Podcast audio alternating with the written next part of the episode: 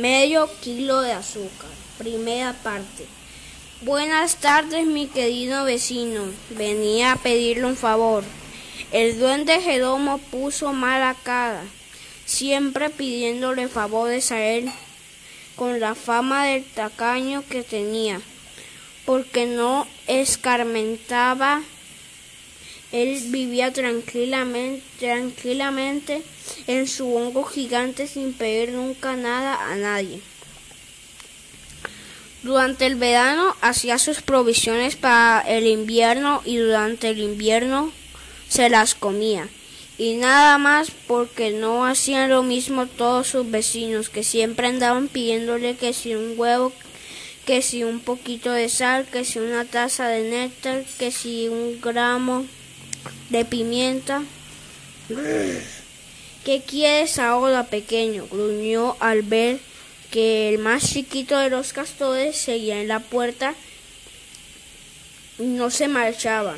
Mamá está haciendo un pastel y dice usted que es tan bueno, le puede prestar un kilo de harina.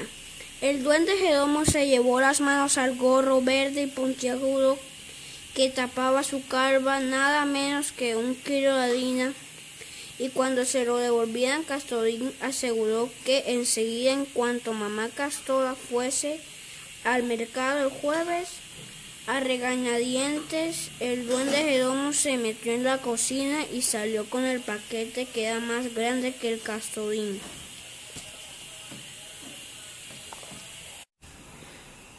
Castorín se lo cargó a la espalda con dificultad y salió tambaleándose y el duende egoísta cerró la puerta, le dio una vuelta a la llave y se puso a leer delante de la chimenea.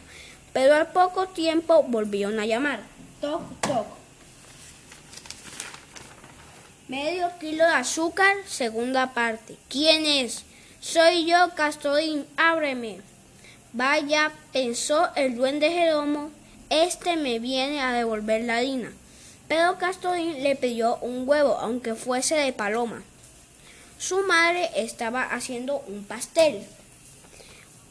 Por poco, en lugar del con que un pastel, eh, por poco en lugar del huevo le da un garrotazo, pero entonces no podía recuperar nunca el kilo de harina prestado y le dio un huevo, pero de gorrión.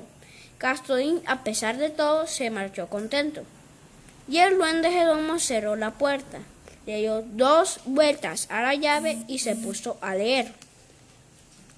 Al cabo de un rato volvieron a llamar. Era Castorín de nuevo. Ahora pedía una tarcita de mermelada de frambuesa. También para el pastelito, ¿verdad?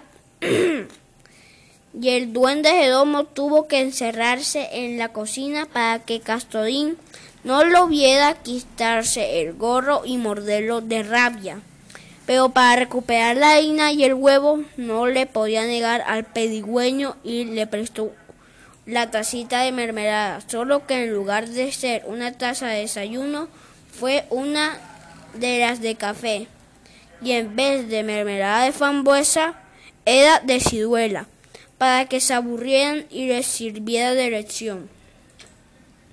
Y Castorín se marchó tan contento y el duende Jeromo cerró dando tres vueltas a la llave y se puso a leer y al cabo de unos instantes Castorín llamó una última vez.